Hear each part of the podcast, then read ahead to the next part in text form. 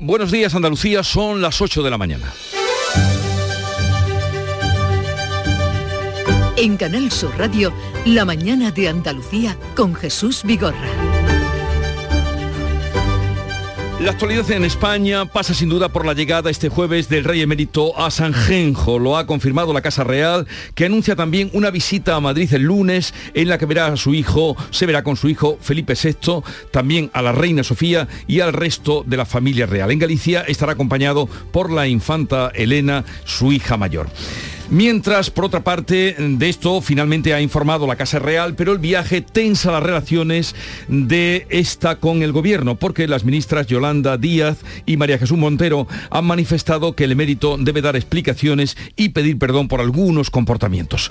La aparición de otro virus, a priori de transmisión animal, la, la viruela del mono, ha causado siete casos en nuestro país y 16 sospechosos de tenerlo. Es una enfermedad de la que hasta ahora no se habían dado caso fuera del continente y este jueves se esperan los resultados definitivos de los casos que han dado positivo en la Comunidad de Madrid. En unos momentos hablaremos con un virólogo e investigador del CSIC para que nos aclare este particular. También hoy conoceremos el balance de la avalancha futbolera que en horas tomó Sevilla para vivir la final de la Liga de Europa que se llevó en los penaltis el Eintracht alemán. Aunque se produjeron algunos altercados antes del encuentro, no hubo ningún detenido y para la turbamulta que recorrió la ciudad que no haya ocurrido nada grave es casi, casi un milagro.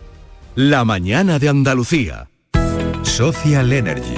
La revolución solar ha llegado a Andalucía para ofrecerte la información del tiempo. Hoy esperamos cielos poco nubosos en Andalucía con algunos intervalos de nubes altas y nubosidad de evolución diurna en las sierras. El viento variable, flojo aunque tendiendo a levante fuerte en el litoral mediterráneo oriental, levante en el estrecho también aumentando a fuerte con rachas muy fuertes y siguen subiendo las temperaturas. Ya hoy se empiezan a activar avisos por parte de la Agencia Estatal de Meteorología. 39 grados se van a alcanzar hoy en Jaén y en Córdoba, 38 en Sevilla y Granada, 34 de máxima en Almería, 33 en Huelva, 30 en Cádiz y 28 en Málaga. Es el momento de ahorrar hasta un 70% en tu factura de luz. Este mes de mayo Social Energy presenta grandes descuentos en instalaciones premium en Face, con 25 años de garantía. Atrapa el sol con Social Energy y aprovecha las subvenciones. 955-441-111 o socialenergy.es. La revolución solar es Social Energy. Vamos a hacer ahora una conexión con la DGT para saber del tráfico en Andalucía. Alfonso Martínez nos atiende. Buenos días. Buenos días. Hasta ahora en la red de carreteras de Andalucía tengan precaución en Almería y tráfico lento en las 7 en Agua Dulce en, en dirección a la provincia almeriense. Además también encontramos circulación intensa en Córdoba en la 4 en el Arcángel dirección Madrid y en Málaga en la 7 en la Cala del Moral también a la altura de Fongirola en, dirección Cádiz. Y tengan especial cuidado en la A357 en Peñón Zapata Molina en sentido creciente del kilometraje ya que van a encontrar tráfico bastante congestionado en este instante al igual que en esa A7 en Málaga en San Pedro Alcántara en este caso en dirección Barcelona. Al margen de la provincia malagueña también en Sevilla van a encontrar complicaciones. De entrada a la capital hispalense por la 49 en el entorno de Camas y en la ronda S30 en el puente del Centenario en ambos sentidos. Este viernes en el Eurojackpot de la 11 por solo 2 euros hay un bote de 106 millones. Y tan tatara millonario porque con el Eurojackpot, el mega sorteo europeo de la 11, no solo te haces millonario tú, también tus hijos y los hijos de tus hijos y los hijos de los hijos de tus hijos. Compra ya tu Eurojackpot de la 11, que son 106 millones. Eurojackpot de la 11, millonario por los siglos de los siglos. A todos los que jugáis a la 11, bien jugado. Juega responsablemente y solo si eres mayor de edad. Qué gusto me da vivir así. El Carnaval de Cádiz avanza cada año en igualdad. En Covirán queremos seguir impulsando el talento femenino y por eso hemos lanzado micarnavalnomefalla.com, donde impulsaremos y daremos visibilidad a nuestras artistas femeninas. Covirán. En Canal Sur Radio, la mañana de Andalucía con Jesús Vigorra. Noticias.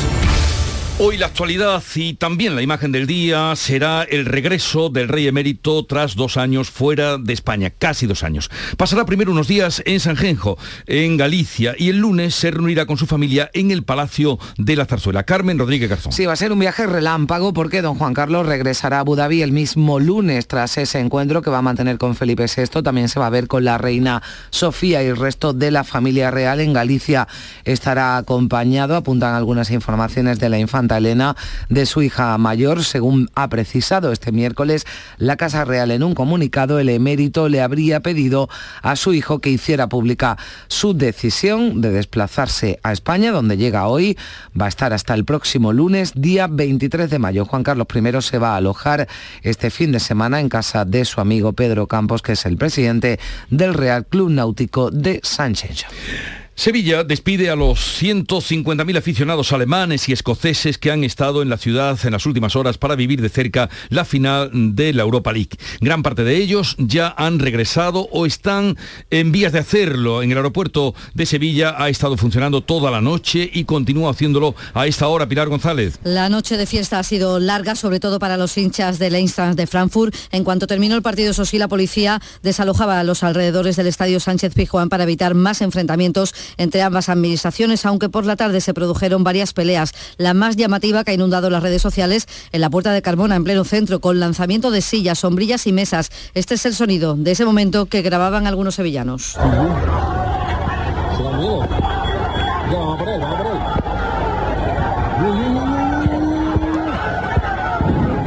Los taxistas están trabajando sin parar, se han levantado los descansos y prolongado sus jornadas. La noche ha sido muy intensa con traslados a los aeropuertos de Sevilla, Jerez e incluso Málaga. Pero según el presidente de Elite Taxi, Rafael Baena, la cliente la está siendo muy complicada. Tampoco es fácil, ¿eh? tampoco es fácil porque son, hay momentos conflictivos, no es fácil trabajar, que hay que trabajar con una clientela que la gran mayoría de ellos tienen un, estado de embriaguez muy elevado. Tampoco, tampoco es todo oro lo que reluce, es difícil. A esta hora todavía hay muchos aficionados por la ciudad, hay quienes no han dormido y los que han hecho lo han hecho también en parques, ya que no tenían plaza de hotel. Este jueves se hará balance de lo que ha supuesto la estancia aquí de 150.000 personas y cómo han funcionado los dispositivos. También el de limpieza tendrán que trabajar a fondo a lo largo de la jornada porque la ciudad ha amanecido con restos de todo. En tanto que llegan esos datos, vamos hasta el aeropuerto San Pablo, Sevilla. ¿Qué ambiente hay a esta hora, David Hidalgo? Hola David. Hola, buenos días Jesús. Pues mira, lo que veo aquí en el aeropuerto son las colas de embarque habituales, y todavía algunos alemanes y escoceses durmiendo a pierna suelta en cualquier sitio. Nos cuentan que cientos de ellos han dormido aquí en bancos, en el suelo, a la espera de la salida de sus charters, que en su gran mayoría se han producido entre las 4 y las 6 de la mañana sin grandes retrasos. Mira, aquí hay uno que está acabado de despertar. Eh, good morning. Good morning. You are German or you are Scottish? German. Ok, congratulations. Estamos felicitando a un señor que ha dormido. Have you been sleeping here all the night? ¿Has estado durmiendo toda la noche aquí? I think so. Cree que sí, cree que sí. Bueno, tiene una cara de dormido. Gracias, amigos. Thank you very much. Gracias. Es uno de los muchos que vemos aquí. Nos cuentan que han dormido y que en este momento Jesús te puede decir que hay fluidez en los vuelos. En total, desde el martes hasta hoy jueves han sido 244 los que han partido o llegado al aeropuerto de Sevilla, 50 desde Málaga, una treintena en Jerez y como tú sabes, todos los que han llegado en coche en el día de ayer a Sevilla. En total, un operativo de 324 vuelos. las instalaciones han permanecido abiertas como veis, durante toda la noche. Se han reforzado los controles de seguridad. Acabamos de ver llegar a unas 40 policías que se encargan también de que aquí no haya problemas. Y quedan ahora mismo cuatro vuelos solo. El último a las 8 y 20, después habrá algunos más entre las 9 y las 12 y media, todos hacia Frankfurt, que es el equipo ganador, porque los escoceses, los de Glasgow, han salido casi todos. Queda uno solo a las 11 y media. Bueno, muchas gracias por esta última hora, David Hidalgo, desde el aeropuerto eh, de Sevilla. Cambiamos ahora de asunto. En las próximas horas prestará declaración el conductor del autobús accidentado en la localidad sevillana de Pedrera, un siniestro en el que han muerto dos personas y 23 han resultado heridas, cuatro de ellas de gravedad. Sí, se barajan como, como posibles causas un exceso de velocidad, un descuido. El chofer ha dado negativo en los test de alcohol y drogas que se le han practicado. Preocupa el estado de salud de uno de, uno de los heridos que era evacuado en situación crítica al Virgen del Rocío, al Hospital Virgen del Rocío, para ser intervenido quirúrgicamente. El autobús había partido de Lorca en Murcia hasta Almensilla en Sevilla, según ha explicado el alcalde de Pedrera término municipal en el que tuvo lugar el accidente. Antonio Nogales desde allí iba recogiendo temporeros rumanos en distintos municipios. Iban Antequera a trabajar en la campaña del ajo. Yo sé que venían ciudadanos rumanos que están alojados o viviendo en Almedinilla, que es un pueblo de Córdoba, Priego de Córdoba, Puente Genil, Estepa, Gilena, que es el pueblo de al lado, y que me han confirmado, acabo de hablar con el alcalde, me han confirmado que uno de los fallecidos reside en Gilena, y de Pedrera. Y acabamos de saber que los bomberos han rescatado a un octogenario tras salirse de la carretera su vehículo, vehículo que conducía, y caer al mar en Torrox, en Málaga. El herido ha sido evacuado al hospital de la Axarquía. Vamos ahora a Almería porque se está investigando el asesinato de una mujer a manos de su hijo que falleció posteriormente a consecuencia de un infarto. María Jesús Recio. Los vecinos de la Almedina en el casco histórico de la ciudad siguen consternados tras la muerte de su vecina Juana de 68 años. Hoy será incinerada junto a su hijo que presuntamente acabó con su vida en la madrugada de ayer al golpearla con un objeto contundente en el transcurso de una discusión. El hijo de 33 años murió poco después de un infarto. Horas antes, la policía había acudido al domicilio para mediar por un problema y no era la primera vez. Los vecinos han contado que el hombre tenía problemas de adicciones, llevaba un tiempo viviendo con su madre tras separarse de su pareja con la que tenía una hija. En el Ayuntamiento de Almería se guardó ayer un minuto de silencio en memoria de Juana.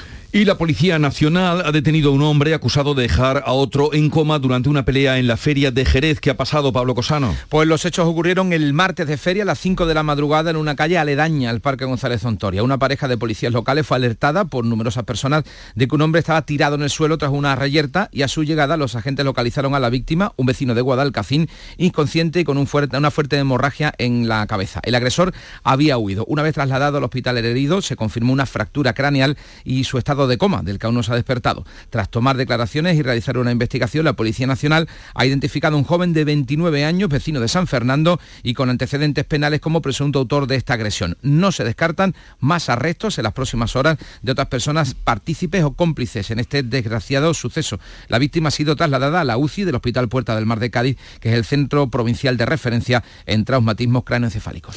La policía ha detenido al menos a cuatro menores y busca a otro más por la violación de dos niñas de 12 años en Burjasot, en Valencia. Las víctimas contactaron con los presuntos violadores a través de Instagram, fueron llevadas a una casa abandonada, uno de ellos violó a la primera chica, cuando ésta logró zafarse, la otra fue violada en grupos por al menos cuatro, la primera avisó a una amiga, esta los padres alertaron a la policía, no pudo dar datos de dónde se encontraban, pero se montó un amplio dispositivo de búsqueda por varios municipios. Los arrestos se han producido finalmente tras analizar los perfiles de Instagram de los agresores. La delegada del Gobierno en Valencia, Gloria Calero, condenaba así lo ocurrido. Esto no se pasará si no hay una actuación contundente de educación en valores que ahora no, no, no existe. No puede ser que hoy los adolescentes, los menores, se eduquen sexualmente en base a la pornografía. Continúa la precampaña electoral en Andalucía. De aquí a un mes estamos votando. Hoy Juanma Moreno preside un acto en el que el PP andaluz hace balance de la gestión del llamado Gobierno del Cambio. Este miércoles el líder nacional del PP, Núñez Fijo, acompañaba por primera vez a Moreno en un acto de precampaña, en una intervención ante los empresarios andaluces.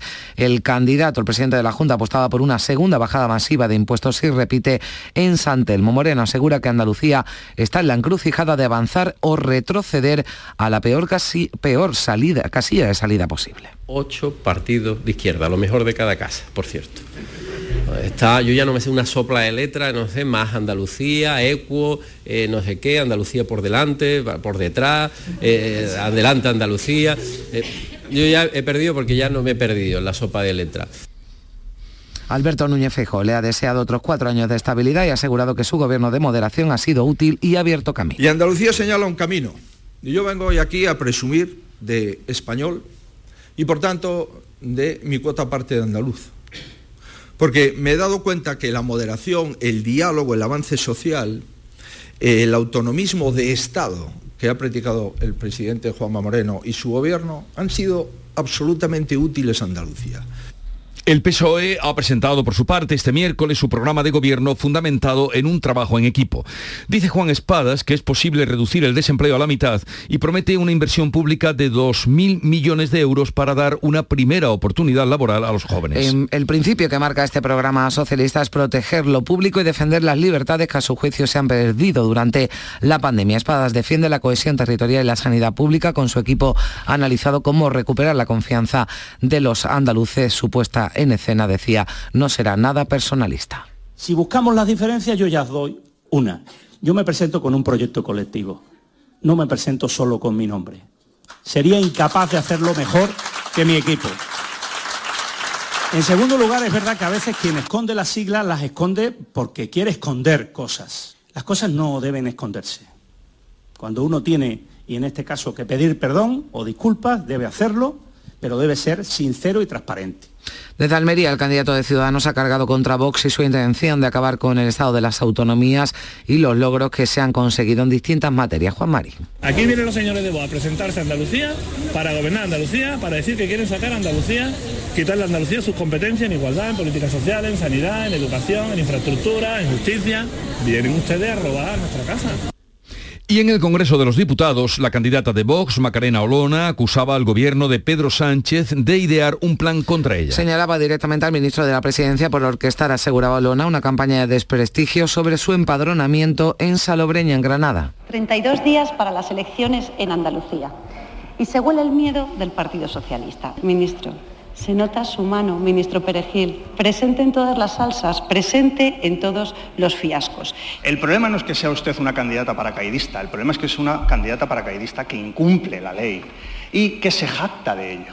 Precisamente el Partido Andaluz Levantados ha denunciado ya ante la Junta Electoral Provincial de Granada el empadronamiento de Olona en Salobreña. Dicen que existe fraude de ley. Por su parte, la candidata de Por Andalucía Inmaculada Nieto va a visitar hoy la Feria de Sanlúcar. Este miércoles se reunía en Madrid con andaluces emigrados. Ha alabado allí la juventud que, según sus palabras, ha revivado el feminismo y la lucha contra el cambio climático. En el corazón de ese programa tiene que haber propuestas que a la gente joven le dé opciones de estar en Andalucía, de tener un proyecto vital y personal en Andalucía y no tener que barajar la alternativa de marcharse a otra comunidad o a otro país porque Andalucía no tenga respuesta. Y la candidata de Adelante Andalucía, Teresa Rodríguez, ha criticado la merma de servicios públicos de transporte en las localidades de hasta 20.000 habitantes y ha propuesto un plan 20K que garantice un centro médico y conexión ferroviaria para los municipios de estas dimensiones. Gobierno y comunidades autónomas ya han activado la alerta sanitaria por la llamada viruela del mono. Ya se han confirmado siete casos y hay otros 16 sospechosos, todos ellos en Madrid. De lo que sabemos de momento es que es una enfermedad muy poco frecuente que procede de África, que generalmente se presenta con fiebre e inflamación en los ganglios y erupción en manos y caras similar a la de la varicela. Hay casos eh, confirmados, como decías, en España, 7, 16 en estudio, 10 casos confirmados en Reino Unido y Portugal. También ha informado de uno Estados Unidos esta madrugada. Todos los infectados confirmados y en estudio son hombres que han afirmado haber mantenido relaciones con otros hombres. La ministra de Sanidad, Carolina Darias, ha aclarado la sexta que la enfermedad se transmite por fluidos como la saliva, que no se trata de un virus de transmisión sexual. No es una enfermedad de transmisión sexual, es lo primero que quiero decir. Es una enfermedad esta que se diagnosticó, apareció en África en los años 70 del siglo pasado y se da de una transmisión de animales entre animales a personas. Por tanto, estamos ante una enfermedad zoonótica viral.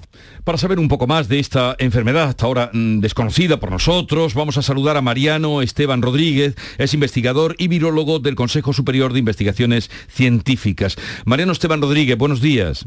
Hola, buenos días. ¿Qué es la viruela del mono? Bueno, pues es un virus que pertenece a la familia de los eh, poxvirus, que son los virus eh, de mayor tamaño que infectan a animales y al hombre. Eh, en este caso, el virus eh, pertenece también uno de los virus más letales que ha padecido la humanidad, que es el virus de la viruela humana, que causó una mortalidad del 30% de la población. Y ahora, uno muy relacionado con la viruela es el, el virus de la viruela del mono que es el que nos está afectando actualmente. ¿Y cómo se contagia a los humanos? Bueno, es, simplemente por vía contacto, es decir, vía eh, contacto de persona a persona a través de fluidos, eh, también por transmisión de eh, partículas, es decir, al estornudar o el virus se transmite con facilidad de una persona que esté en proximidad, pero sobre todo es eso, la transmisión vía de fluidos. O sea, no es un virus, como ha, dicho la ministra, de transmisión sexual, pero sí es un virus muy fastidioso, precisamente por el tipo de enfermedad que produce. ¿Y, a qué se debe si llevaba tantas décadas sin salir del continente? Eh, de pronto, eh, estos contagios que se han producido en España, en Portugal, en Reino Unido, en Estados Unidos. Bueno, eh, es un virus que si sale de su entorno, generalmente la mayor parte eh, el, el- virus eh, se origina mayoritariamente en, África Central, la República del, Congo, y luego se extiende más hacia el África, eh, eh, hacia el oeste de África, y, luego pues se ha, se ha ido transmitiendo a personas y ha llegado pues ahora a España, eh, Europa, y es eh, vía de contacto. Y entonces, en, en la población eh, eh, en la cual se ha identificado ahora, que es, más eh, población homosexual, no quiere es, es una transmisión directa de persona a persona, pero hay que tener mucha eh, precaución porque es un virus muy contagioso en ese sentido. Mariano Esteban Rodríguez, investigador y virólogo del CSIC, gracias por estar con nosotros, un saludo y buenos días. Hola, buenos días, muchas gracias. Eh, 8, 20 minutos de la mañana. La mañana de Andalucía. Canal Sur Radio. ¿Por qué Agua Sierra Cazorla es única? El equilibrio de su manantial es único, el más ligero en sodio, la idónea para la tensión arterial, más rica en magnesio, calcio y bicarbonato. Y ahora Agua Sierra Cazorla con los refrescos saludables de verdad, sin azúcar y sin gas, más naranja y limón. Agua Sierra Cazorla, la única en calidad certificada. Lo hago por tus abrazos, por nuestros paseos, los viajes y conciertos juntos, por tu sonrisa y por tus besos. Lo hago por seguir cuidándonos. Llevamos dos años luchando para frenar la COVID-19. Ahora más que nunca la responsabilidad es de todos. Actuemos con precaución y prudencia. Está en nuestra mano mantener todo lo construido. Junta de Andalucía. Cambiar el mundo. Cambiar lo que haces y cómo lo haces. Dar una segunda vida a las cosas. Apostar por el sol. Valorar cada gota de agua. Silestone ha cambiado. Presentamos la primera superficie mineral híbrida con tecnología Hybrid. Fabricado con energía eléctrica renovable, agua reutilizada y materiales reciclados. Más sostenible. Más Silestone. Silestone. Cambiando el mundo desde la cocina. En Canal Sur Radio, la mañana de Andalucía con Jesús Vigorra. Noticias. Según todo lo que nos anuncian, llega hoy la primera ola de calor del año, la más temprana desde que hay registros, así que la masa de aire africano que está llegando nos va a dejar temperaturas de más de 40 grados en el Valle del Guadalquivir y de 35 en las costas de Almería y de Huelva. Sí, la Agencia Estatal de Meteorología ha activado ya el aviso amarillo para hoy por altas temperaturas en las provincias de Córdoba, Granada, Jaén y Sevilla entre las 12 del mediodía y las 8 de la tarde. Temperaturas altas no solo de día, las mínimas por la noche van a estar entre los 20 y los 24 grados serán por tanto noches tropicales. Rubén del Campo, portavoz de la Agencia Estatal de Meteorología, decía anoche en el Mirador de Canal Sur Radio que no hay que tomarse a broma este episodio inusual. En 2015 hubo uno similar y este año se vuelve a repetir. Los 40 grados hasta, hasta principios del siglo XXI rara vez se habían alcanzado en España en mayo. En 2015 la verdad es que nos parecía a los meteorólogos algo increíble, ¿no? Que, que en mayo pudiera hacer tanto calor. Resulta que solo siete años después vuelve a ocurrir. Ola de calor esta que llega en plena floración del olivar. Si siguen estas altas temperaturas, como ocurrieron ayer, por ejemplo, en Jaén, hasta un 15% de la cosecha podría verse afectada, Alfonso Miranda. Porta muy bien el calor, pero cuando las altas temperaturas vienen antes de la cuenta, como es este caso, el olivar, hombre, que como que lo nota. Máxime porque está ahora en plena floración. Manuel Sánchez es el presidente de la cooperativa La Carrera de Úbeda.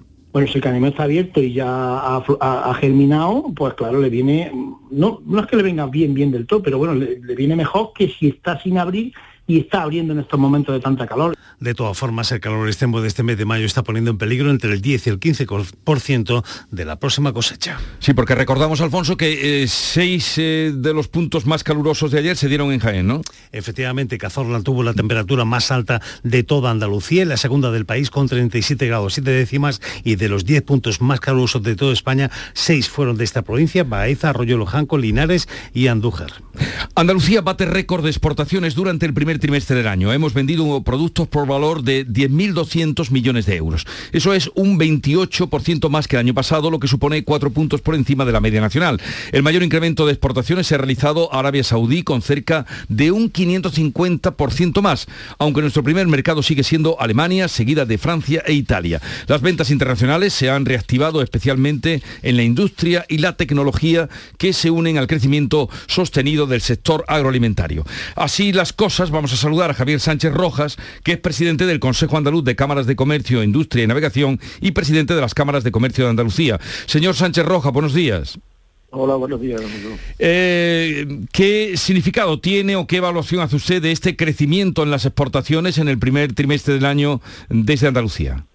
Bueno, yo creo que el propio sumario que, se ha hecho perfectamente mm, da sentido a pensar que estamos en una buena senda, que el, mundo exportador de las empresas andaluzas está siendo eh, uno de los propulsores de la, economía andaluza, que estamos por encima de la media nacional y eso es una buena noticia, vamos recuperando terreno que, que nos merecemos por derecho propio y por lo tanto que es un camino a perseverar. Y en ese aspecto tanto las cámaras de comercio con misiones comerciales que en el año 21 rondaron en torno a 90, 90 100 las 13 cámaras de comercio de Andalucía, junto con Extenda y otros agentes que ayudamos a salir fuera, estamos intentando que la pequeña y mediana empresa de Andalucía salga fuera sin complejo porque los productos andaluces admiten cualquier comparación. Y todo eso sin los corredores ferroviarios que ustedes vienen reclamando y que consideran fundamentales para las exportaciones y el desarrollo económico. Bueno, bueno, permítame una pregunta retórica. Imagínese qué no seríamos capaces de hacer si tuviéramos la conectividad ferroviaria que tienen otros territorios. Que a mí no me, no me incomodan que otros territorios las tienen, las tengan. Yo lo que quiero es que Andalucía tenga lo que se merece. Los dos corredores mediterráneo y atlántico, el ramal central y el que va por el litoral, pues pondrían mucho más eh, capacidad de exportación y capacidad económica y crecimiento de empleo, por lo tanto, a Andalucía. Los productos de Almería estarían más rápidamente en, Centro Europa, por ejemplo, que es su principal mercado, piense no solo en la agroindustria, sino el mármol también de Macael, pero piense también en todo lo que tiene eh, de agroindustria, digamos la otra parte de Andalucía, y que por el ramal central, la llamada autopista ferroviaria, conectaría más y mejor con Francia y por lo tanto con el resto de Europa, que sigue siendo nuestro principal mercado. Tenemos que seguir mm, peleando eso. Permítame medio segundo para hacer una analogía de lo que, de lo que supone esto. Si tenemos el mapa de España ahora, todos los que nos oigan, en la mente, Pensemos una línea que está uniendo Valencia, Madrid con Lisboa. Si fuera una cremallera, eso es el ferrocarril que se está gestando, se está haciendo, y yo lo celebro como español, pero corremos el riesgo de que esa cremallera nos deje fuera a Andalucía. Por lo tanto, ahí vamos a estar recordándolo permanentemente. Pues ahí estaremos con ustedes y me consta que todas las empresas también de Andalucía. Javier Sánchez Rojas, presidente del Consejo Andaluz de Cámaras de Comercio, Industria y Navegación y presidente de las Cámaras de Comercio de Andalucía, gracias por estar con nosotros. Un saludo y buenos días. Un placer y buenos días a todos. Siguen las consecuencias de la guerra de Ucrania. Rusia ha expulsado a 27 miembros de la misión diplomática de España. En la respuesta del Kremlin a la medida adoptada por el gobierno español que en abril expulsó al mismo número de funcionarios de la legación rusa. Los afectados tendrán que dejar el país en siete días, decía este miércoles el ministro Álvarez, hablaba de contramedidas lógicas. Era algo que esperábamos. Como anuncié el día que, el gobierno de España expulsaba a 27 diplomáticos rusos y parte del personal diplomático, bueno, en estos casos esperábamos una reciprocidad eh, al respecto y la Comisión Europea que ha propuesto un paquete de medidas para acabar con la dependencia energética de Rusia y plantea, por ejemplo, que los europeos reduzcamos un 5% el consumo de energía este año, también sustituir el gas por la energía nuclear y el carbón hasta 2030, aunque esto suponga frenar los planes contra el cambio climático. A largo plazo pretende que la energía solar y la eólica produzcan el 66% de la electricidad, pero eso sería en 2050. Canal Sur, esta casa ha firmado un convenio con la ONCE para la integración de las personas ciegas o con cualquier otra discapacidad. Entre otras medidas, la RTVA mejorará la accesibilidad de sus contenidos. El acuerdo también contempla la difusión por parte de esta casa del concurso Fermín Salvochea del Carnaval de Cádiz, la octava edición de la Bienal de Flamenco de Granada y los premios solidarios de la ONCE. El director general Juan de Mellado destaca la importancia del convenio. De los más importantes porque también va a crear una zona de espacio común de trabajo para promover la participación, la integración de todo este colectivo en nuestros diferentes espacios, programas de televisión y de radio. Y después también se impulsarán medidas para acabar bueno, con todas las barreras, tanto físicas como mentales, que afectan a este colectivo. La ONCE va a prestar además asesoramiento a Canal Sur para mejorar la accesibilidad a su página web y también a las apps, a las aplicaciones móviles. Pues llegamos así a las ocho y media de la mañana, pero sigue la información, sigue la mañana de Andalucía hasta las 12 y en unos momentos con la tertulia de actualidad.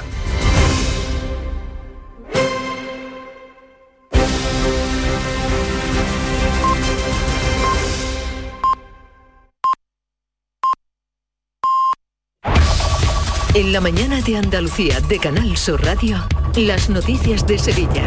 Con Pilar González. Buenos días. Hay retenciones en la entrada a Sevilla por la A49 de 3 kilómetros, uno por el patrocinio, uno también por el Alamillo y uno en el Centenario sentido Huelva. También un kilómetro en el nudo de la Gota Leche sentido Ronda Urbana Norte, donde el tráfico es intenso en ambos sentidos a la altura de San Lázaro. También es intenso en la entrada a Sevilla por la avenida Juan Pablo II, avenida de Andalucía y en Torneo sentido Barqueta. Toma hoy las riendas de tu futuro energético. Son en Battery, líder europeo en acumulación solar fotovoltaica para hogares y empresas, patrocina este espacio. A las 12 estaremos en el primer aviso por calor de la temporada y durará hasta las 8 de la tarde. Las temperaturas suben hoy un par de grados y esperamos alcanzar los 38 grados. Aviso amarillo hoy y el viernes 40 grados, por tanto estaremos en aviso naranja. En casa cada uno se la sabía como puede. Nosotros llevamos ya casi 15 días con los aires puestos, vamos, que es que ya es que no se puede, vamos. El año pasado arreglé el aire acondicionado, entonces está completamente preparada. Con filosofía, porque la que nos espera es poca. Yo volveré a mi pueblo que se está más fresquillo que, que aquí, la verdad. Es hija. A esta hora tenemos 21 grados en la capital. Automóviles Berrocar, más de mil coches de todas las marcas y modelos. La mejor garantía del mercado. Inmejorable financiación. Sin sorpresas de última hora y con total transparencia para que la compra de tu nuevo coche sea una decisión inteligente. 50 concesionarios Berrocar y más de 700 talleres concertados en territorio nacional. Entrega a domicilio totalmente gratis. GrupoBerrocar.com Jornada de regreso, gran parte de los seguidores alemanes y escoceses que han estado en Sevilla para vivir de cerca la final de la Europa League ya han regresado o están de camino. El aeropuerto de Sevilla ha estado funcionando toda la noche sin descanso y continúa haciéndolo ahora. Allí está David Hidalgo, buenos días. Buenos días Pilar, con las de embarque habituales, todavía algunos alemanes y escoceses durmiendo en cualquier sitio. Nos cuentan que cientos de ellos han dormido aquí en bancos, en el suelo, a la espera de la salida de sus chartes, que en su gran mayoría se ha producido entre las 4 y las 6 de la mañana sin retrasos. Quedan por salir cinco vuelos a Frankfurt, uno a Escocia. Mira, aquí tenemos un alemán que le voy a saludar. Congratulations. Oh, thank you very much. What time is your flight? ¿A qué hora es su vuelo? Um, 11 10. Efectivamente, thank you. A las 11 y 10 sale el vuelo de este alemán. Como digo, quedan 5, el último será a las 12 y media. Tranquilidad en el aeropuerto de Sevilla. Gracias, David. A esta hora todavía hay muchos aficionados por la ciudad. Este jueves se hará balance de lo que ha supuesto aquí la estancia de 150.000 personas y cómo han funcionado los dispositivos. También será una jornada de limpieza de las calles. Y la Guardia Civil investiga el accidente de tráfico de un autobús en Pedrera, en el que han muerto dos temporeros rumanos y otros 23 han resultado heridos, tres graves y uno en estado crítico. Las próximas horas declarará el, el conductor. El vehículo había partido de Almensilla recogiendo a trabajadores en diferentes municipios con destino a Antequera para la campaña del ajo. El siniestro se producía en una curva peligrosa que ha contado el alcalde de Pedrera, Antonio Nogales. Es una curva complicada, pero bueno, para los vecinos de esta comarca lo tenemos ya asumida, ¿no? A lo mejor alguien que venga la, la primera vez, pues le puede dar algún problema, ¿no? Como, a- como ha podido pasar hoy, ¿no? Los heridos sí me dijeron que, está- que se notaba allí mismo que estaban graves porque tenían amputación incluso de miembros y bueno, un espectáculo dantesco. Jornada de huelga hoy en el Hospital San Juan de Dios de Bormujos. Ha concluido sin acuerdo la reunión previa a la convocatoria entre dirección del centro y el comité de empresa que reclama el pago de los atrasos del año pasado y la actualización de las nóminas de este año. Iberfurgo. El alquiler de furgonetas con una nueva y variada flota de vehículos industriales en Sevilla les ofrece la información deportiva. Nuria Gaciño, buenos días. Buenos días, a la espera de la disputa de la última jornada de liga para saber en qué puestos quedan finalmente el Sevilla y el Betis. En el conjunto de Nervión, Fernando ultima su puesta a punto de cara a la pretemporada, una pretemporada en la que el Sevilla jugará el 30 de julio ante el Arsenal en Londres, en un partido enmarcado dentro de la Emirates Cup y en el que se va a rendir homenaje a Reyes. Y precisamente al Arsenal tiene que volver ahora Héctor Bellerín tras finalizar su cesión en el Betis, sin embargo está en el aire lo que sucederá con el lateral, mientras el Betis ha aprovechado un acto ya previsto de antemano para despedir a Tello y al portero Joel Robles. ¡Guau! ¡Vaya furgoneta! La he alquilado en Iberfurgo. Está súper nueva. No parece de alquiler. Ya, en Iberfurgo disponen de una flota en perfecto estado y te ofrecen presupuestos a medida. En Iberfurgo somos expertos en alquiler de furgonetas de carga, pasajeros y carrozados. Visítenos en iberfurgo.com o en Sevilla en el Polígono Industrial Parsi. Y un apunte más, dos hermanas está de feria hasta el domingo. En el Lope de Vega actúa hoy Antilope y los panaderos de Alcalá de Guadaira se van a llamar ahora Pan de Alcalá, una marca colectiva. A esta hora 21 grados en Guillena, 19 en Cazalla, 21 en Sevilla.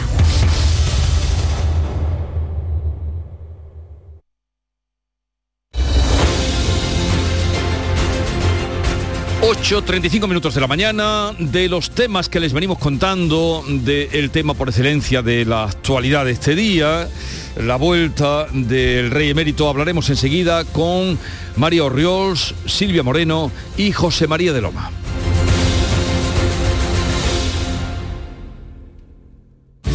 Buenos días. En el sorteo del cupón diario celebrado ayer, el número premiado ha sido 13.568 13568. Serie 029. Hoy, como cada día, hay un vendedor muy cerca de ti repartiendo ilusión. Disfruta del día. Y ya sabes, a todos los que jugáis a la 11, bien jugado. Este jueves, por tu salud, te invita a cuidar la salud de tu boca. Y lo hace con el Congreso de la Periodoncia y la Salud Bucal que se celebra en Málaga. Un encuentro internacional de referencia reconocido mundialmente en el que se analizará la prevención de las encías, sus enfermedades más frecuentes, el tratamiento y los riesgos. Descubre lo fácil y sencilla que es la prevención con una correcta higiene bucal. Por tu salud, este jueves edición especial desde el Palacio de Ferias y Congresos de Málaga con Enrique Jesús Moreno. Con la colaboración de la Fundación SEPA, Sociedad Española de Periodoncia y Osteointegración. El 19 de junio de 2022 son las elecciones al Parlamento de Andalucía. Si deseas votar ese día, identifícate con tu DNI, permiso de conducir o pasaporte cuando acudas a tu colegio electoral. También puedes ejercer tu derecho al voto por correo. 19 de junio de 2022. Elecciones al Parlamento de Andalucía. Infórmate llamando al teléfono gratuito 919-0622 o entra en eleccionesparlamentoandalucía2022.es. Junta de Andalucía. Montepío, ¿en qué podemos ayudarle? Quería saber si mi seguro de salud tiene cobertura fuera de Andalucía. Claro que sí, en toda España. Y si viaja al extranjero, cuenta con asistencia en caso de urgencia. Con la garantía de Adeslas, entidad reaseguradora de los productos de salud de Montepío. Visite montepíoconductores.com. Montepío, lo tiene cubierto. Información, cercanía, diversión. Así es la tarde de Canal Sur Radio con Mariló Maldonado. Tu programa de radio de las tardes en Andalucía. Con toda la actualidad y las historias que más te interesan. La tarde de Canal Sur Radio con Mariló Maldonado. De lunes a viernes desde las 3 de la tarde. Quédate en Canal Sur Radio. La radio de Andalucía.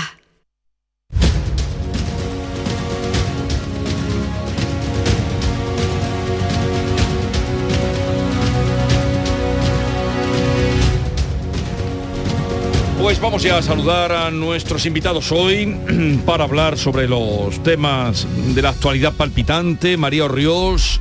Buenos días, María. Hola, buenos días. ¿Qué tal estáis? Bien, bien. Eh, ¿Estás en Jerez? Estoy en Jerez con un calor ya que es insufrible. No sé qué va a ser este mediodía.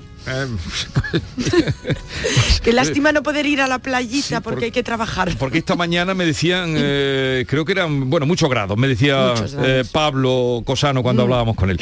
Eh, también está con nosotros Silvia Moreno del diario El Mundo. Buenos días, Silvia. Muy buenos días. Y José María de Loma de la Opinión de Málaga. Buenos días, José María. Hola, buenos días. Estoy viendo las televisiones, que ya sabéis, como en los estudios siempre están puestas las televisiones, estoy viendo cómo están detallando el lugar por donde puede llegar, supongo, sospechan el emérito, eh, sí, indicando eh, este reporterismo por aquí, no sé qué pasará, pero desde luego hoy eh, el volumen de, de compañeros, de colegas, de eh, reporteros, de cámaras, de fotógrafos que se van a dar cita en este pequeño pueblo, no sé si ha crecido mucho desde que yo estuve por allí, hace mucho que estuve por San Senjo, pero hoy va a ser allí a ver qui- qui- qui- quién organiza aquello. Claro, la densidad de periodistas, de medios de comunicación de España, incluso seguramente que habrá también de otros países, en el pequeño pueblo gallego va a ser considerable. Y bonito, ¿eh? que es un pueblo muy es bonito. un pueblo muy bonito, sí es verdad, yo también lo conozco y Sí. un pueblo precioso. Y, y claro, la expectación es máxima. El rey emérito ha estado casi dos años fuera de, de España. Hoy regresa y entonces pues hay mucha expectación, pues bueno, por, por tener las primeras imágenes, a ver si eh, se le puede preguntar, a ver él lo que lo que comenta, pero yo entiendo que allí va a tener una guardia pretoriana de todos los amigos que él tiene en Y quizá en más este eficaz la- al ser de los amigos de, de sus amigos gallegos. Eh, y que conocen bien el pueblo y conocen bien la salida, la- los resortes, ¿no? Para colocarse en un lugar estratégico, ¿no? Donde quizá el emérito esté más protegido, no tenga que, que someterse a, mucha, a muchas preguntas de los periodistas y, bueno, un momento de, de- de- de máximo interés informativo, está claro. Pero es que mm, eso de que esté más protegido no creo que venga aquí a protegerse con el circo que se está montando. O sea, es que a mí me parece súper fuerte que este señor después de dos años venga a una regata. O sea, así, voy a pasármelo bien a una regata con mis amigos sin dar ningún tipo de explicación, sin dar, no sé, me parece increíble después de los dos años que, bueno, que todo el mundo hemos pasado, ¿no? No solamente en España, sino a nivel mundial por todo lo que ha pasado y vienes a una regata. Y yo creo que esto es muy, es contraproducente para la corona, para la imagen que él está proyectando hacia, hacia nosotros. Eh, creo que de- debería dar alguna explicación. Yo entiendo, vamos, no lo entiendo, o sea, sí lo entiendo, pero no estoy de acuerdo con lo de la inviolabilidad del rey, que por lo que no se le haya juzgado, por lo que también han ha habido casos que haya pres- eh, estaban prescritos y por eso ya no tiene ninguna, ninguna causa judicial, pero también es que lo- Ayer mm, estaba un poco alucinando porque escuché a Caraballo como diciendo que él ha pagado, ¿no? que regularizó su situación con Hacienda. Pero es que a mí lo que me parece muy fuerte es que un rey tenga que regularizar su situación con Hacienda y que venga ahora una regata. Eso es lo que opino. Sí, eh, a lo mejor el, el rey, el emérito acaba siendo embajador turístico de San Genjo. ¿no? Exactamente, vamos. Es un, es un circo el, que se ha Es montado y desde luego humanamente se podría entender que, que hiciera una visita discreta a su familia, eh, aunque van allí a verlo, ¿no? Pero esto es un, esto es un circo, o sea, eh, es verdad que son dos años ya afuera y que él no tiene causas pendientes y que es un, es un anciano, pero nos debe una explicación totalmente, o sea, debe una explicación y, su trayectoria ha quedado manchada por las últimas actuaciones. Y bueno, es un ciudadano libre, pero comprometido con que su, su crédito político lo ha, lo ha dilapidado. Y, y desde luego la Casa Real se ha cuidado mucho de marcar su visita en la visita del pariente molesto, es decir, Hmm. va el lunes, está un ratito, el tiempo de quizá de darle un aperitivo y se larga otra vez a, a Dubái, ¿no? Para no, digamos, manchar mucho la, la- la institución. Pero, ¿y tú, José María, ¿y tú no crees que Sí. con esta visita no la mancha?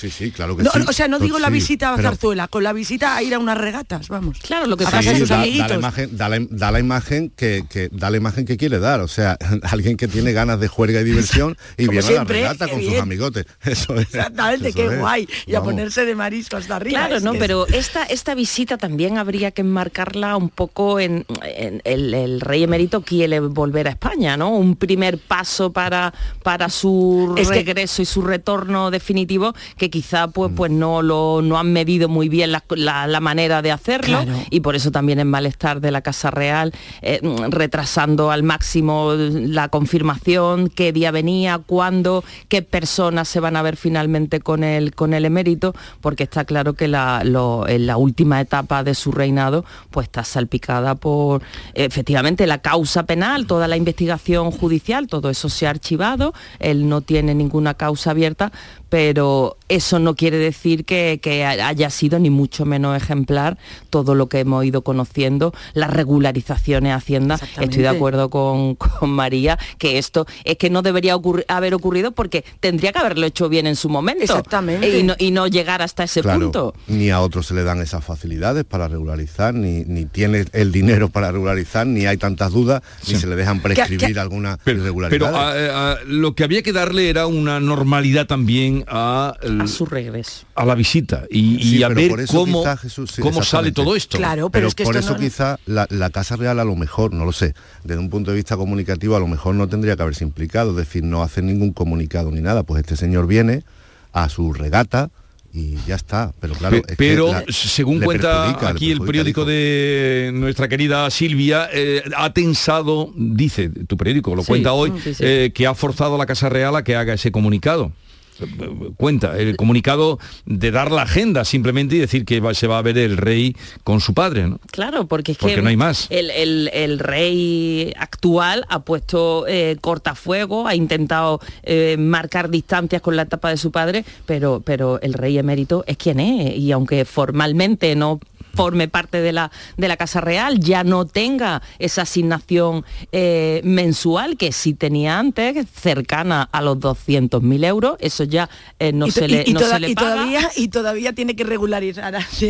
es que es alucinante Claro, causa pero que- es alucinante sí, Una sí, causa pendiente en menos mal también. tenemos los ingleses por lo menos que van a hacer algo a ver si lo hacen A ver, eh, en cualquier caso, hoy desde luego mm, la imagen, la primera imagen que se produzca, la llegada del rey, los primeros pasos por mm, tierra Gallega. en, en este caso va a ser eh, a ver si sale, a ver cómo sale, porque esto es una cosa totalmente Inédita. también mm, si él dirá algo o no dirá, posiblemente no, porque los reyes nunca, eh, rara vez se han manifestado. y pues ahora es cuando cosa. debería decir algo pero claro está pendiente de las regatas y de a ver dónde, dónde va a comer y esas cosas me parece vamos Y además Un que nunca, claro, un circo total, no le va a dar nunca, no, no- no le va a dar nunca normalidad, porque se va a volver a Dubai y va a querer regresar pronto y cuando vuelva pues se va a montar otra vez. esta Hombre, es que si regresar es esta fiesta, Cla- claro. Exactamente, exactamente. Así que a regresa re- cualquiera. Eso. Te veo, A María, muy, muy puesto. contraria a la vuelta del contraria. emérito. ¿eh? Te veo muy contraria a la vuelta del emérito. contraria. Y sobre todo, y también me da mucha rabia, ya que estoy aquí hoy peleona con este tema, que todavía haya gente, no es que este rey hizo por la democracia. Bueno, claro, señores, hace 40 años, por favor, pero es que estamos ahora en el 2022. Ya está.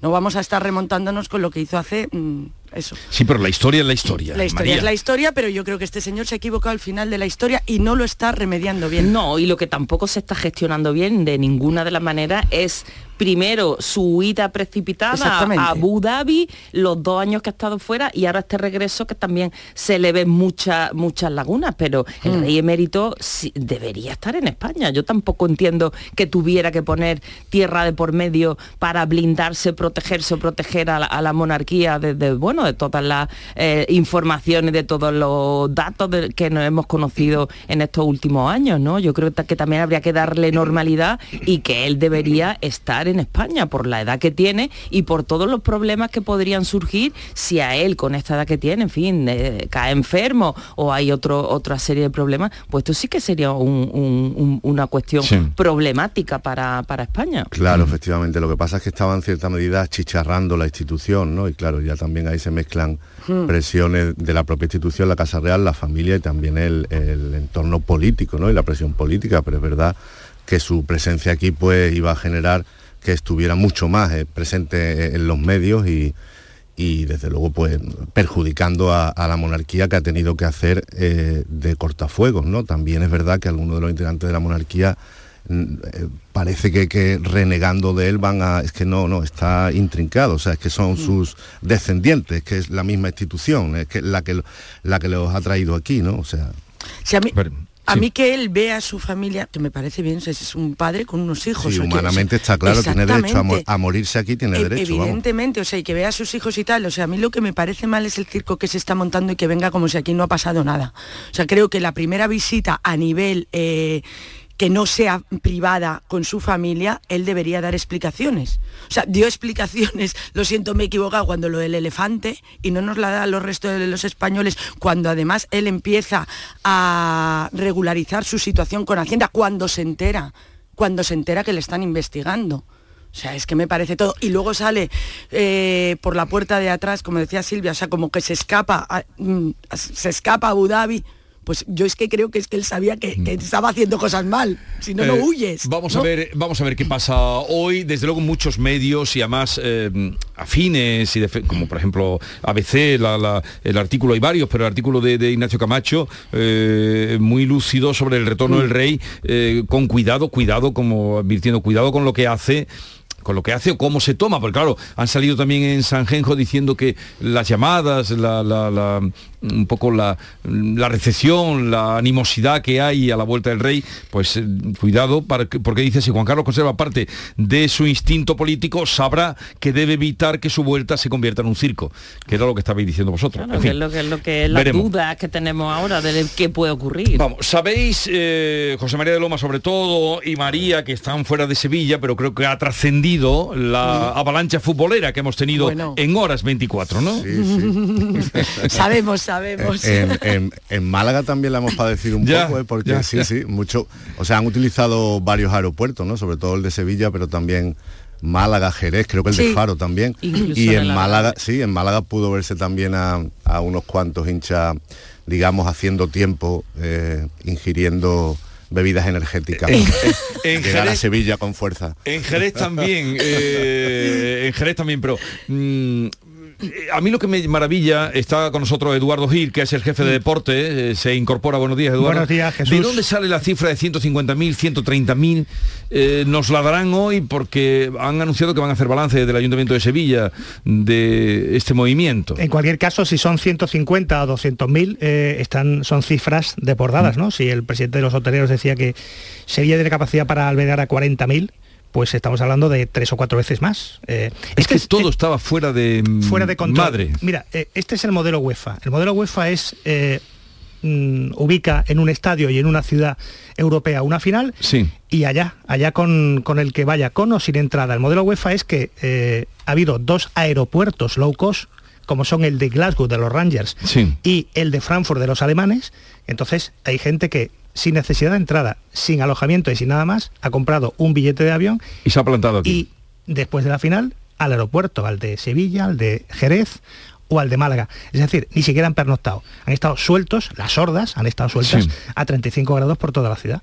Pero entonces eh, esto está muy mal organizado. eh, por, ejemplo- parte de la UEFA, según lo que tú estás contando, porque eh, al margen, afortunadamente no ha pasado nada, ¿eh? porque lo que las escenas que están saliendo no ha habido ni un detenido, o sea que tampoco la cosa, estas escenas de las sillas que volaban ayer en, en la zona de la Puerta de la Carne, ¿no? En el entorno de la Puerta de la Carne, no ha debido ser muy grave, mm, más allá de la aparatosidad, porque no ha habido ningún detenido. Para lo que- ningún detenido. para lo que podía haber- que podía haber pasado en un en Claro, una es que avalancha así. con, eh, con tantas decenas de miles de personas eh, de manera incontrolada relativamente, porque los escoceses, que eran el doble y mayoría, fueron a Cartuja y eh, los alemanes en el centro. Pero en fin, esto, es, eh, esto supera cualquier tipo de, de previsión. Había 3.000 policías, estaba todo nervión, estaba, era una zona peatonal acordada a 500 y a 700 metros del estadio, ya tenías que enseñar una entrada para acceder. Entonces, eh, es algo que yo al menos no lo había visto, ni la final Pero a del ver, año tú que has 2003. vivido otras finales fuera de nuestro país, ¿cómo se ha hecho esta? Mm, ¿O pues sencillamente yo creo que eh, Sevilla no solo ha pagado el calor, sino que ha pagado el post-COVID. Es decir, había más ganas en los alemanes y en los escoceses que nunca de viajar con o sin entrada. Y esto lo tiene que controlar alguien. Eh, después del COVID, eh, todo el mundo ha querido viajar. Sevilla, un destino maravilloso, vuelo barato. Bueno, pues aquí han venido. Y nadie, ninguna, eh, nadie ha controlado, ni siquiera UEFA, eh, durante, la durante la pandemia se ha controlado que pudieran o no viajar porque Ya, había ya, una ya. pandemia mundial. Sí. Pero ahora todo se ha desatado. Eh, José María se está riendo de fondo. ¿Tú cómo ves No, esto, no, José María? De- no. de- se podía hacer pensando- mejor, ¿no? A- Sí, Aparte se de que podía. Sevilla se ha resuelto bien, hay que decirlo. No, porque... sí, sí, exactamente, sí. No, estaba pensando que hay que ponerlo todo en una balanza porque es el peaje que tienen que pagar Mm, muchas veces claro. las ciudades para tener este maná, porque la verdad es que tanta gente pues han consumido y, y habrán generado pues mucho gasto, ¿no? Eso es obvio, evidente, para, para, para hoteles no, pero para, no sé, para la hostelería sobre todo, los taxistas. Los taxistas no han parado. Hoteles también, porque hay gente que sí se aloja en hoteles. Sí, hay gente que sí, sí, porque han sido muchos, muchos miles, ¿no? Entonces eso hay que ponerlo en una balanza. La verdad es que estas dos aficiones son especialmente, bueno, no mm, eh, revoltosas, ¿no? Digamos, y, y un poco, pues, pues eso, la ciudad lo ha, lo ha pagado un poco, pero sí, habría que controlarlo a la gente que viene sin entrada. Lo que pasa es que es muy difícil cómo controla, o sea, cómo restringen la libertad de alguien que va a coger un vuelo eh, a un sitio, ¿no? Eh, pero y va sin entrada, claro. Además, desde el Intra se hacían mofas sobre la capacidad del estadio, cuando Sí, ellos no, sí. no tienen mucha más, ¿no? Es absolutamente Sí, ridículo, claro. Y además el estadio si tiene que reservar una parte, como sabemos, para no para que las aficiones no se peguen y para protocolos, etcétera, etcétera, que hay una, una pequeña parte, pues todavía se reduce más. Entonces mucha más gente en la calle viviendo el partido eh, de esa manera, ¿no? Sí, Las sí. ciudades se pelean por albergar estas, estas no, no sé estos por qué. Un momentito, está bien, pero ah, un perdón. momentito que vamos a asomarnos, eh, perdón, José María, que vamos a asomarnos al aeropuerto de, de San Pablo de Sevilla, que allí está David Hidalgo. Adelante, David. Decía aquí los compañeros que la gente se pelea, las ciudades se pelean, pero también eso da más trabajo a los directores de aeropuerto. Tengo aquí al director del aeropuerto de Sevilla, Sergio Millanes, cara de satisfacción y también de sueño, ¿no, señor Millanes? Bueno, algo así, pero satisfecho más que sueño. Las cifras son, me decía usted, 21.000 pasajeros. Eso solamente de salida. Eh, también hemos tenido pasajeros de llegada, pero sí, hemos tenido una cifra récord 300 vuelos en total. en un solo día. Sí, sí, sí. Y lo ha saldado todo sin retraso, un dispositivo magnífico, ¿no? Apenas incidencias y apenas sin retraso, sí, todo muy bien. Bueno, Jesús, eh, señor Millanes está aquí eh, muy entero, pero que sepa que no ha dormido en toda la noche, ¿no? No, ya me imagino, porque Pues el sí, me aeropuerto... vine justo para antes de terminar el partido para empezar con la operativa y desde entonces aquí estoy. Iba a hacer una propuesta, pero esto es de un periodista de calle, ¿eh? Eh, El próximo día ponga usted colchones aquí porque vaya la de gente que ha dormido, ¿no? En el aeropuerto. Están durmiendo todavía unos cuantos, la verdad, sí. Bueno, Jesús, la verdad que el operativo ha sido magnífico. No sé si le quiere hacer alguna pregunta al señor Millanes.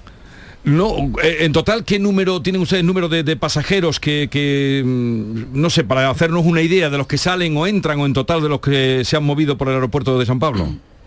Pues solamente en el día de hoy estamos estimando eh, del orden de 21.000, 22.000 pasajeros solamente de salida y, y la verdad es que ha llegado muchísima afición.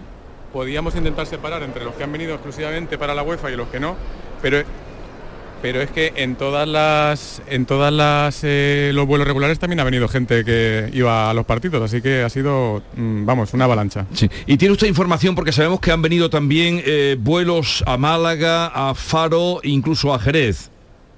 Sí, eh, algunos vuelos han ido a otros aeropuertos, por supuesto, porque era imposible que todos los aeropuertos, que todos los aviones llegaran al mismo sitio a la vez.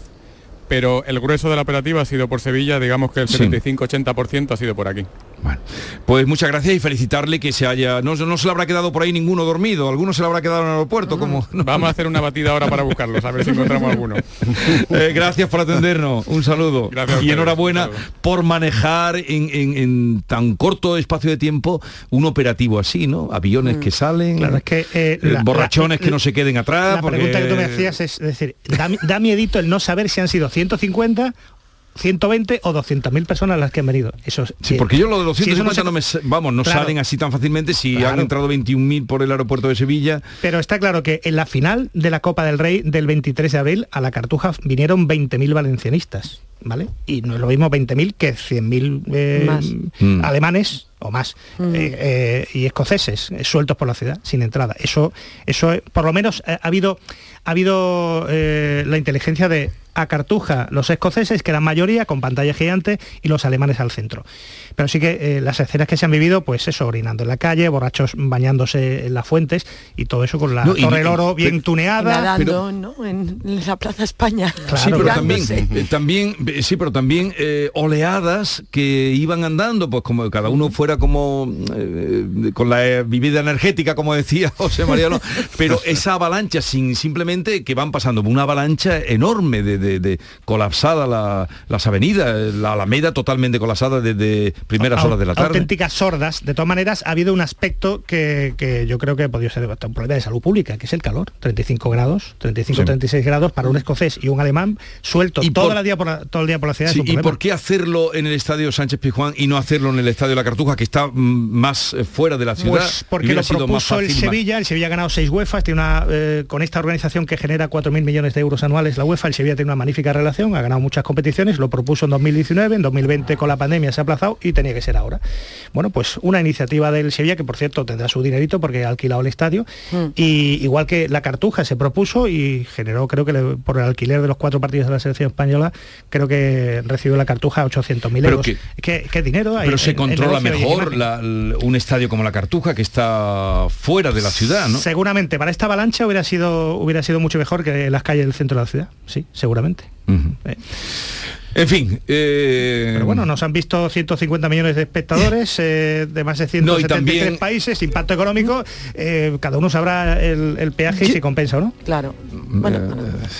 Boris Johnson mencionó Sevilla También. en el Parlamento. Lo que beneficia está claro, porque Sí, ¿no? Y la marca, el la- mismo vídeo, aunque el presidente de Eintracht haya dicho que el estadio era de Mickey Mouse, En el suyo caben 8.000 espectadores más. o haya sea, dicho no eso, sé. pero, pero No el- sé. el- su- creo que ha sido su equipo el que ha hecho un vídeo muy bonito que dice Sevilla tiene un- eh, un vídeo precioso que circula por ahí. Sí, de sí, tantos sí. que habrán salido mm, cual, enseñando la ciudad. Vendrán Un- alemanes y escoceses un ahora más vídeo muy muy bien muy bien hecho en fin eh, también felicidades a vosotros el equipo de deporte hasta luego Eduardo Igualmente, gracias Jesús. Seguimos con Silvia Moreno, María Orriols y José María de Loma. Nos vamos acercando a las 9 de la mañana. Tiempo ahora para eh, recapitular con Beatriz Galeano. Enseguida tenemos el día por delante.